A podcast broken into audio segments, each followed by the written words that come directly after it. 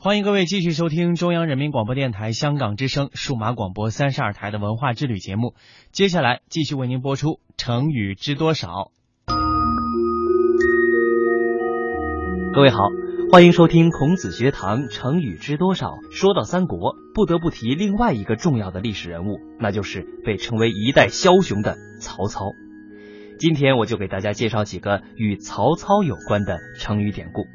在人们的印象中啊，曹操往往是一个乱世奸雄的形象。他的性格啊，可以说是非常的复杂。一方面，曹操孔武勇敢，才智过人。比如我们熟知的望梅止渴的故事，就是说啊，有一年夏天，曹操率领部队去讨伐张绣，在大军断绝水源、士兵干渴难忍的危机情况下，曹操灵机一动。想到了用又酸又甜的梅子让士兵们产生想象，进而呢引起他们的条件反射，暂时缓解了干渴之苦，而且也起到了鼓舞士气的作用。虽说曹操有着安邦定国的雄才大略，遇事审慎，临危不乱，但同时呢，他性格上也有着很多人性的弱点。给人印象最深刻的就是他生性多疑，而且为人是阴险凶残。为什么说他阴险凶残呢？因为曹操曾经说过一句话：“宁我负人，勿人负我。”您看看，很多人啊，就是因为一时不小心得罪了曹操，最后命丧黄泉。三国时期绝顶聪明的谋士杨修就是一个典型的例子。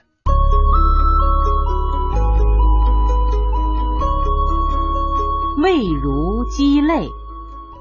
三国时期。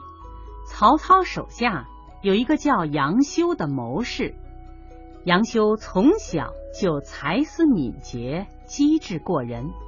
后来，杨修因为学识渊博，被推举担任曹操的主簿一职，专门负责文书的编纂整理。主簿大人，主簿大人，请留步。你是大人。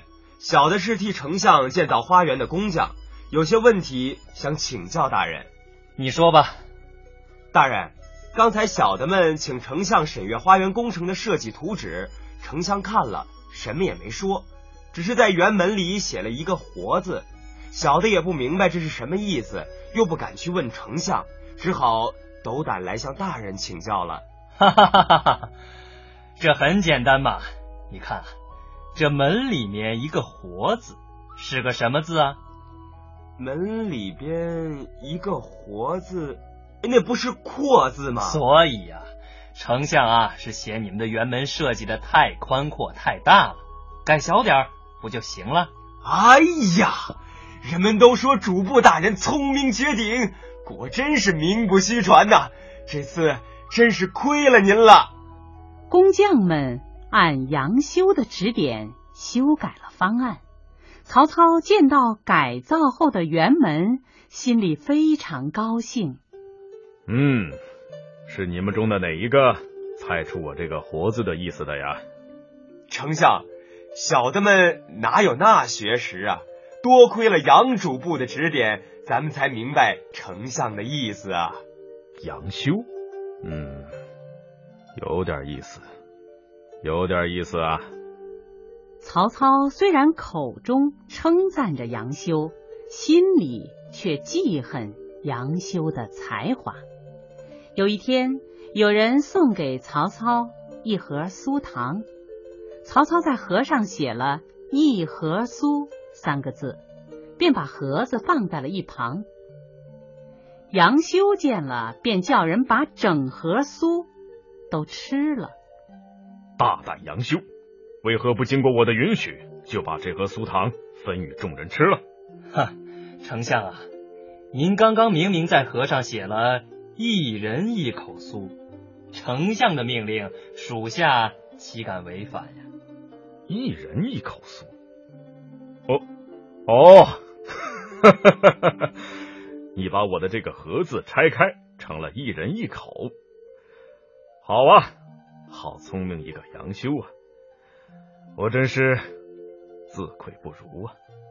曹操虽然佩服杨修的才智，但觉得杨修为人太过放肆，甚至不把自己放在眼里，于是对杨修心生杀意。后来曹操进军汉中，连着吃了好几场败仗，处于进退两难的境地。曹操心中焦急，连侍从送来的鸡汤也喝不下了，端着碗中的鸡肋沉思不语。这时，一个士兵进入营房，向曹操禀请夜间口令：“大王，请下达今晚夜间守卫的口令。”这几类，几类呀！得令。大家还是赶紧收拾行装，准备班师回许昌吧。主簿大人，为何说此话呢？你们没听到大王今天的口令吗？鸡肋，鸡肋，是弃之可惜，食之又无味啊！我就知道大王退兵的心意已决了。如今我们就算继续前进，也不能获胜；撤退呢，大王又恐怕他人嘲笑。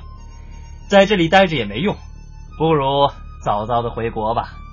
你们看吧，大王这几天就会下令班师的。我劝你们还是早点准备行装，免得临走时慌乱。士兵们听了杨修的话，纷纷开始打点行装。第二天，曹操得知此事，对杨修猜中了自己的心事，并大肆宣扬，而恼羞成怒。加上之前对杨修的种种不满，曹操便趁此机会，以扰乱军心之罪，杀了杨修。刚才故事中曹操所说的鸡肋，就是指鸡的肋骨。大家可能都知道啊，鸡的肋骨是没有什么肉的，所以是食之无味，弃之可惜。意思是吃起来没什么滋味，但是扔了却又可惜。杨修认为曹操所说的“鸡肋”二字，就是指曹操所处的进退两难的状况。虽然说杨修所说的不假。不过，心胸狭窄的曹操是最不喜欢被别人看穿自己心思的，所以杨修是聪明反被聪明误啊，最后遭到了曹操的杀害。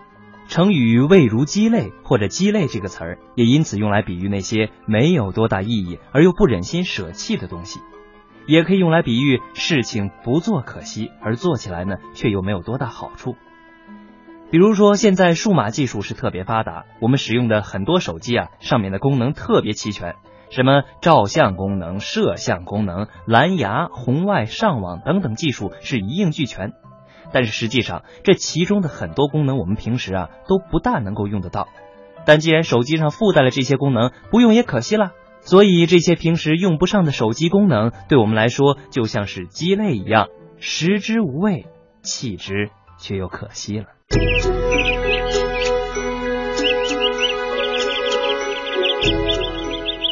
眠不觉晓，处处闻啼鸟。夜来风雨声。成语知多少？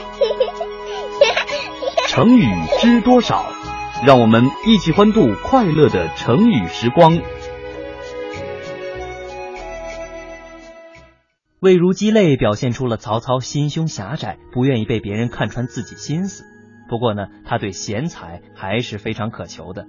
历史上，曹操就曾经不止一次的下过招贤令、求贤令等等。即使对于自己对手刘备的结拜兄弟关羽，曹操也是礼遇有加呀。不过无奈，重情重义的关羽始终忠于刘备，这也就演绎出了一段身在曹营心在汉的历史佳话。身在曹营心在汉。建安五年，曹操做了汉朝的丞相。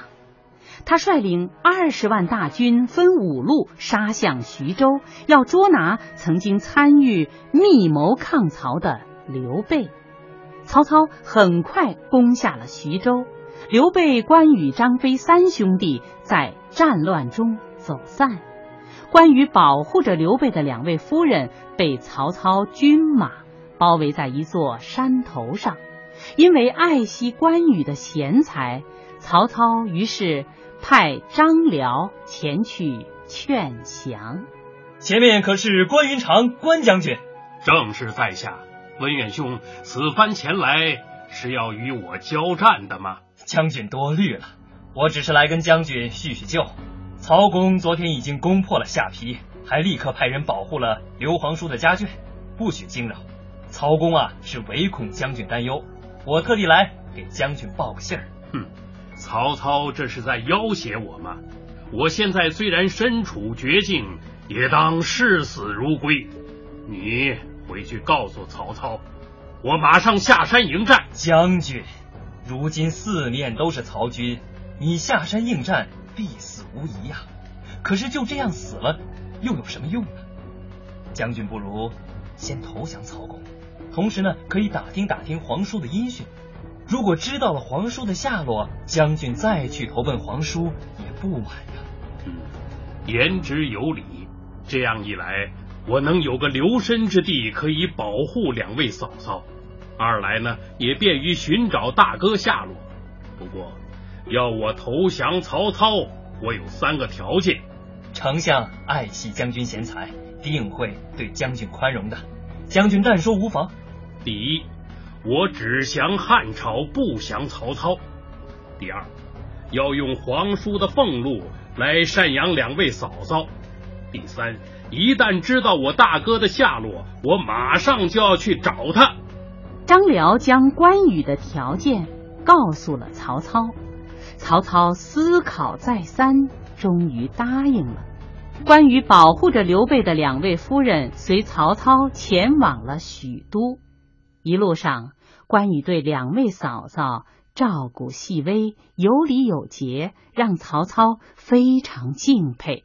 到了许都之后，曹操对关羽三日一小宴，五日一大宴，更在生活中对关羽照顾有加。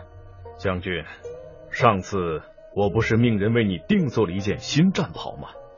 为何还穿着这件破旧不堪的战袍？将军怎么如此节俭呢？我并不是节俭，只是这件旧战袍是刘皇叔当初赐给我的，我穿在身上就像见到了兄长一般。我不敢因为丞相的恩赐而忘了兄弟情谊，所以我把旧战袍穿在了外面，把丞相赐的新战袍穿在了里面。啊。将军真是至情之人呐！哎，将军，你的马为何如此之瘦啊？这马跟随我多年，只因为我身躯高大，身体颇重，这马常年劳累，所以这么瘦啊。哦，来人，给我把那匹赤兔马牵过来。赤兔马，莫非是吕布的那匹赤兔马？嗯，没错。正是，将军，你看这马身如火炭，高大健硕，真是一匹宝马良驹啊！将军，今天我就把这匹马送与将军。关羽拜谢丞相。哎，将军，为何前日我送给你那么多美女和金银珠宝，你并未如此高兴？可今天只不过是一匹马，你却对我如此感激？难道一头牲畜？比人还要贵重吗？丞相，我知道这匹赤兔马能够日行千里。今天有幸能够得到丞相恩赐，如果哪一天我打听到兄长的下落，我骑着这马，不就很快能见到兄长了吗？哦，原来如此。我对将军不薄，为什么将军一心想要离开呢？我深感丞相厚意，只是我时常想起我们三兄弟桃园结义，发誓虽不能同生，但求同死。丞相待我不薄，可我身在曹营，心中却始终不能忘怀皇叔对我的恩德。如今兄长下落不明，我怎么可以在这里享福呢？我终归是要投奔刘皇叔那里去的。曹操听了之后，虽然敬佩关羽的重情重义，但心中也感到非常后悔。后来，关羽得知刘备在袁绍那儿，便向曹操辞行。曹操故意避而不见，关羽于是将曹操过去送他的财物、美女全都留下，将曹操赐给自己的汉寿亭侯大印挂在营中，留给曹操一封书信，护卫着两位嫂嫂找刘备去了。如此重情重义的关羽，不为富贵利禄，而是忠于兄弟结拜的情谊。所以，尽管曹操对他礼遇有加，他最终还是骑着曹操送给他的赤兔马，千里走单骑，去投奔自己的结拜兄弟刘备。这种忠诚和情谊，也正是《三国演义》这部小说中让人触动最深的东西啊。成语“身在曹营心在汉”就是从上面这个故事演变而来的，用来比喻虽然身在对立的一方，但是心里却想着自己原来所在的一方。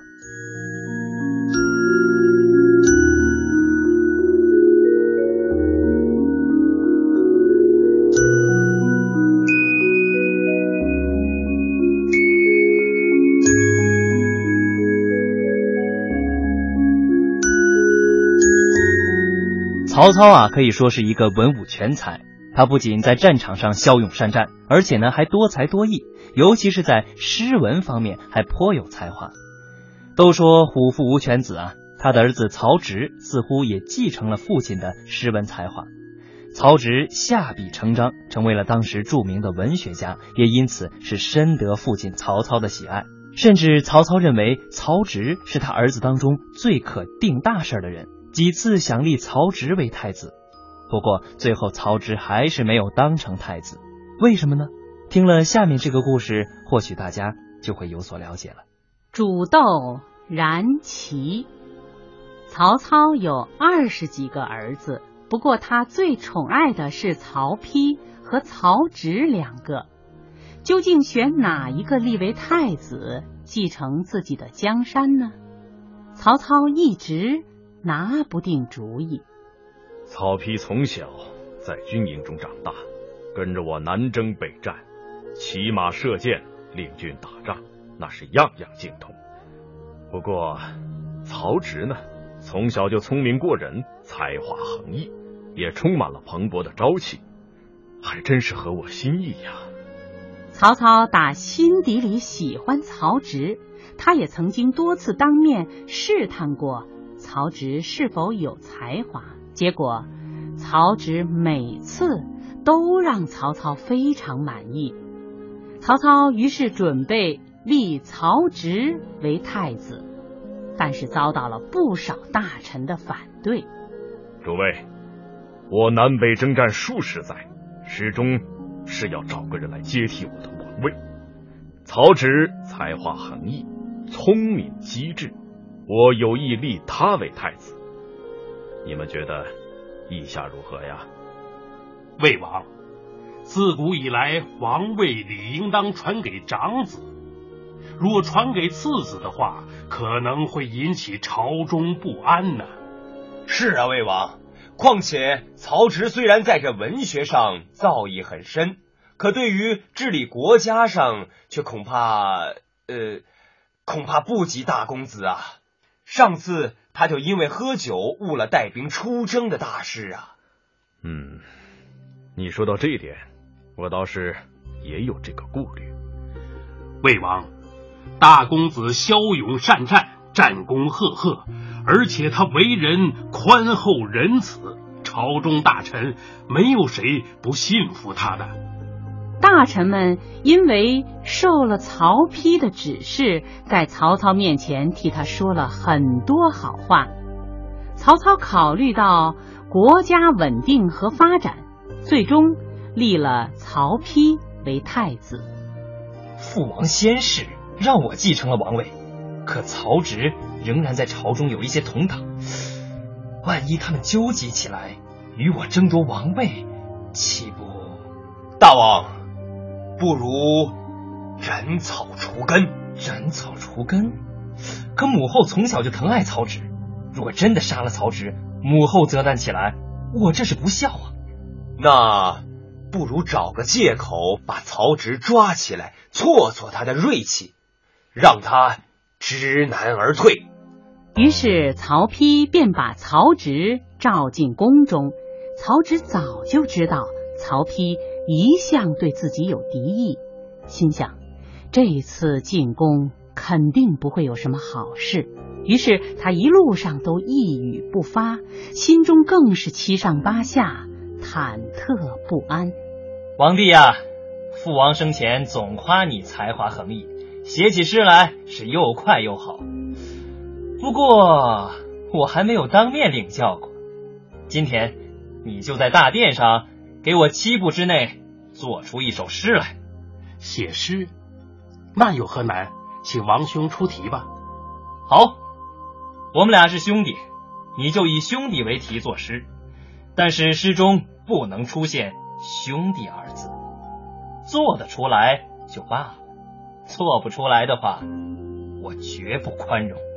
一、二，煮豆燃豆萁；三，豆在釜中泣；四，本是同根生，相煎何太急。曹植用同根生的豆和豆萁来暗指自己和曹丕的同胞兄弟关系，这让曹丕听了以后也心有惭愧。这首七步诗也成了救命诗，曹丕不得不收回成命，只好降低曹植的官爵了事。煮豆燃豆萁，豆在。